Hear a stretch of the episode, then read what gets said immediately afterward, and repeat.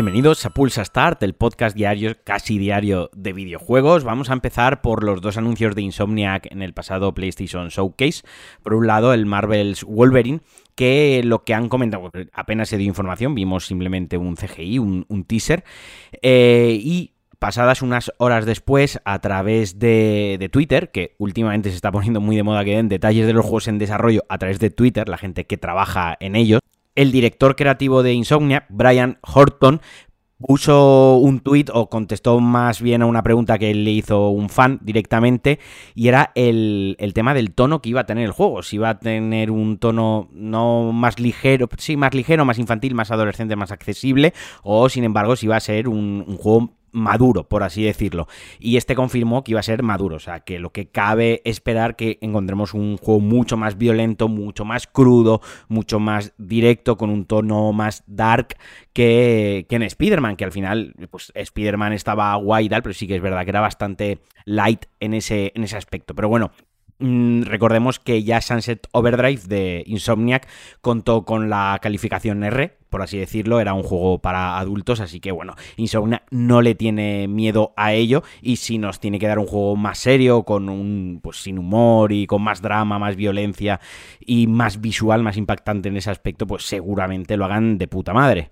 Y en cuanto a Marvel's Spider-Man 2, que también lo anunciaron, también se vio una cinemática. En este caso, la artista principal de efectos visuales, la jefa de efectos visuales del proyecto, del juego de Marvel's Spider-Man 2, Brianna Lindsay, si lo he pronunciado bien, confirmó que todo lo que vimos estaba, se estaba generando, se estaba haciendo uso del propio motor del juego adaptado para PlayStation 5. ¿Qué quiere decir esto? Que igual no estaba corriendo una PlayStation 5.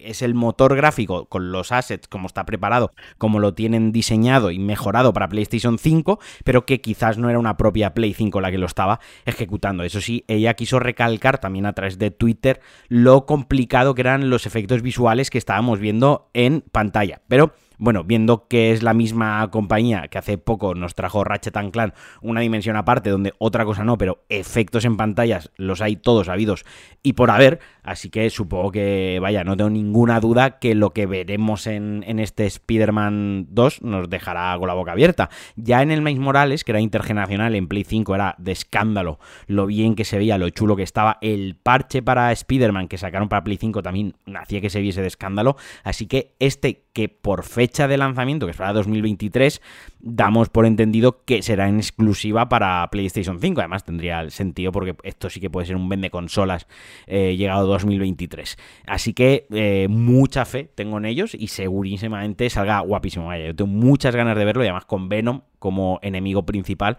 como el antagonista de, este juego, así que también tengo muchas ganas de ver eso, qué tal. Y respecto a God of War 2, que vimos ya un tráiler gameplay bastante largo de unos 3 minutos, que además ponía un poco en contexto que nos íbamos a encontrar en el juego en cuanto a lore, en cuanto a historia, ahora hablaré también de personajes que se presentaron.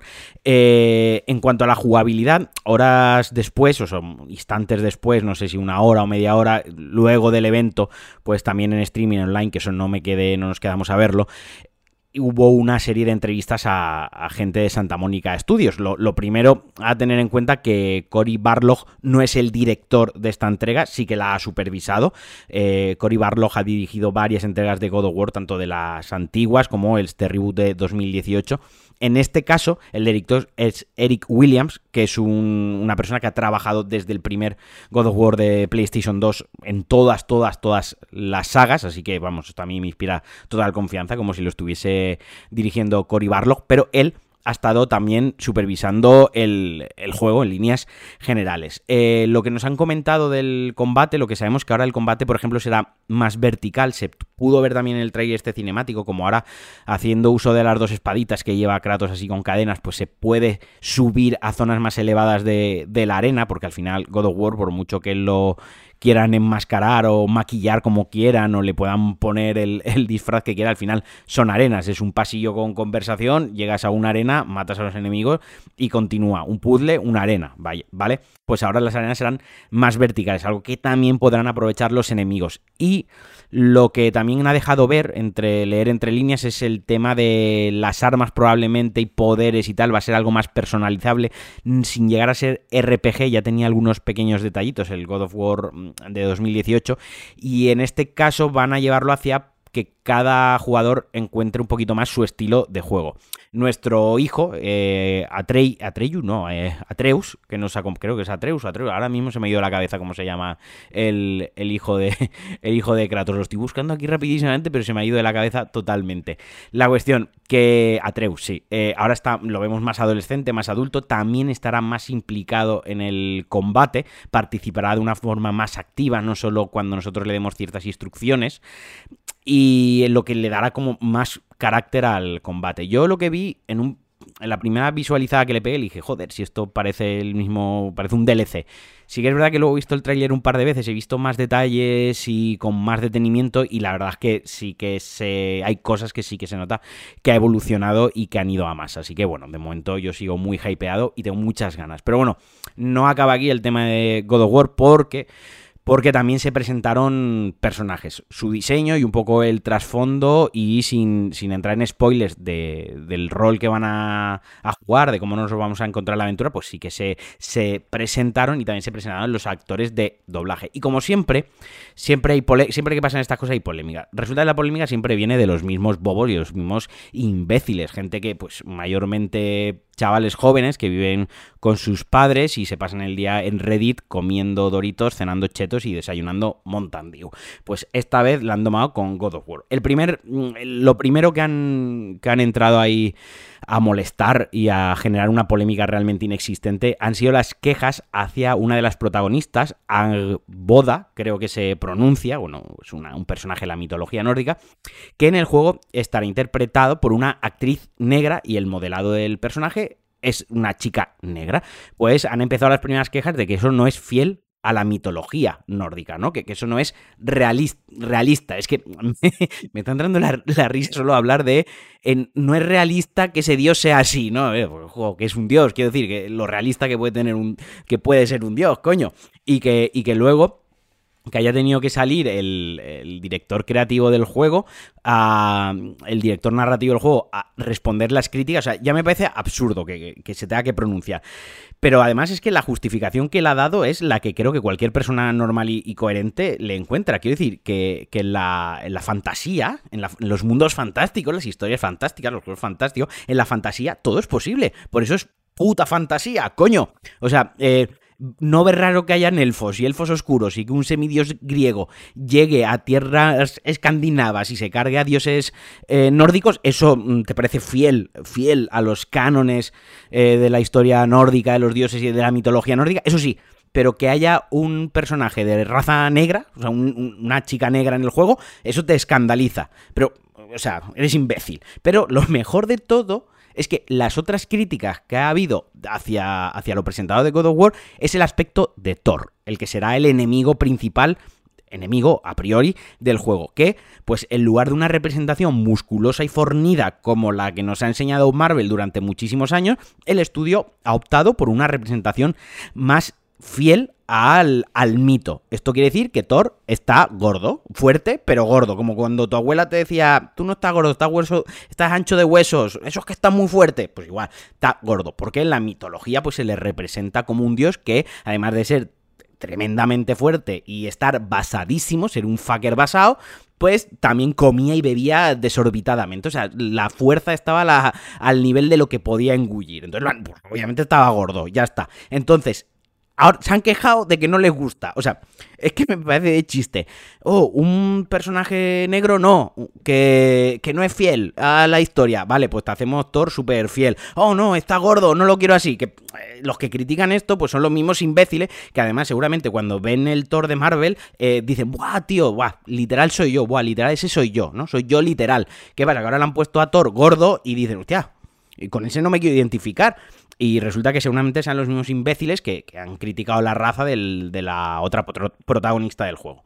Total, que estas han sido las dos polémicas que han acompañado lo que ha sido el, anuncio de más información de God of War. Eh, pero vaya, que son imbéciles, que ahora diréis, oye, no hay que darle bola a los imbéciles. Tenéis razón, no hay que darle bola a los imbéciles, pero está bien saber que hay imbéciles, hay que ser también conscientes de su existencia, todo sea que no nos enteremos y vayan creciendo cada vez más en número y cuando nos demos cuenta sea demasiado tarde. Y bueno, eso hasta aquí God of War. Y ya dos cositas para acabar muy rápida. Dead Space Remake no volverá a enseñarse, no tendremos gameplays, no tendremos screenshots, no tendremos nada hasta 2022. EA Motif ha estado escuchando a los fans por estas cositas ya que enseñaron, pero está en un estado de desarrollo todavía muy, muy temprano, muy verde, y sí que están escuchando a los fans para aplicar cambios en el desarrollo, pero ya lo enseñarán cuando esté más avanzado prácticamente acabado. Una pena por una parte, pero por otra parte mola que después del anuncio pues sigan dando eh, a Motiv se siga pronunciando, ¿no? Que al final eso también mola, que ha escuchado a la comunidad, que ha dicho, mira, pues estamos tomando nota de vuestros apuntes, de lo que os ha gustado más, de lo que os ha gustado menos, pero no lo vamos a enseñar hasta que no esté bien para enseñarse. Y ya para acabar, Far Cry 6 eh, ha sacado, Ubisoft ha lanzado un vídeo detallando todo lo que va a venir después del lanzamiento del juego.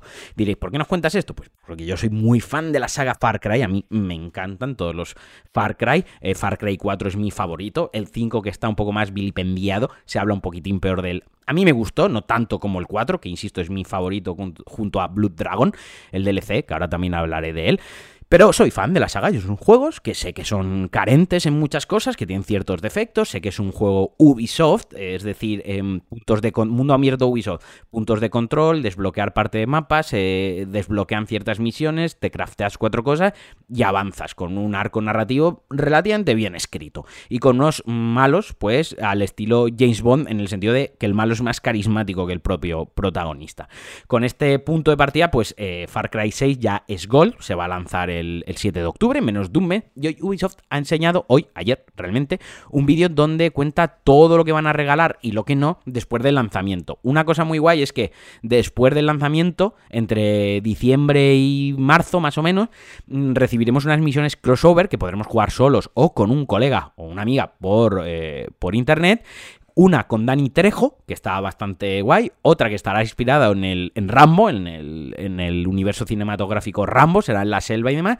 Y por último, una colaboración con Stranger Things, donde tendremos que buscar ahí en el mundo este revertido de, Stranger Things eh, a nuestro perro, ¿no? Por ahí, que se ha perdido. Pero vaya, que está bastante guay estas colaboraciones, como decía mi amigo Alex, ¿no? Mientras no sean muy hilarantes, está bastante guay. Y luego han hablado en extensión del Season Pass, que traerá tres DLCs, más aparte te regalarán el Blood Dragon, el Far Cry 3 Blood Dragon, que es un, es un spin-off muy chulo de Far Cry 3, todo lleno de neones, un homenaje a las películas de los 80 y de los 90, con mogollón de sentido el humor súper chulo. Pues esto viene incluido en el Game Pass, pero además tendrá tres DLCs en los que manejaremos a los enemigos, a los malos de las anteriores entregas. Que esto está, esto aquí sí que está bastante, bastante guay, ¿no? O sea, por ejemplo, tendremos el primer DLC será Locura, que manejaremos a Bass Montenegro, el malo de Far Cry 3. Luego llegará Control, que estará protagonizado por Pagan Min, que era el malo de Far Cry 4. Y el último por Joseph Seed, el fundador este de la secta Redneck en medio de Estados Unidos, que era el villano de Far Cry 5. Lo chulo de esto es que era una especie de modo, de modo roguelite estos DLCs, es decir, eh, nacerá, serán como unas mazmorras que tendremos que ir superando llevando al, al, malo, donde obtendremos ciertas mejoras que podremos conservar, cuando muramos tendremos que volver a empezar sin armas, etc, etc. Y la recompensa por ir avanzando por los niveles realmente será tener más lore de esos propios protagonistas, nos contará cómo se convirtieron en villanos. Así que es bastante, bastante guay. Ah, ya os digo, a mí me mola y yo estoy totalmente in y me lo voy a comprar, vaya, el día de salida. Y bueno, hasta aquí el Pulsa Start de hoy. Cuando escuchéis esto ya llevaré unas horas jugando a Deadloop, así que prometo que por lo menos, al menos en el programa del viernes, ya hablaré de él y de qué me ha parecido. Y si tengo suerte me lo podré ver hasta pasado, porque lo que he leído las reviews, algunas cositas que he leído así en lectura vertical, para no spoilearme demasiado, nombran que es un juego de una duración similar a Prey o Dishonored y tal, así que veo factible que en 3-4 días, si no estoy en el final, esté muy cerca de alcanzarlo. Y como siempre, un abrazo muy fuerte a los que habéis llegado hasta aquí, un besazo y adiós.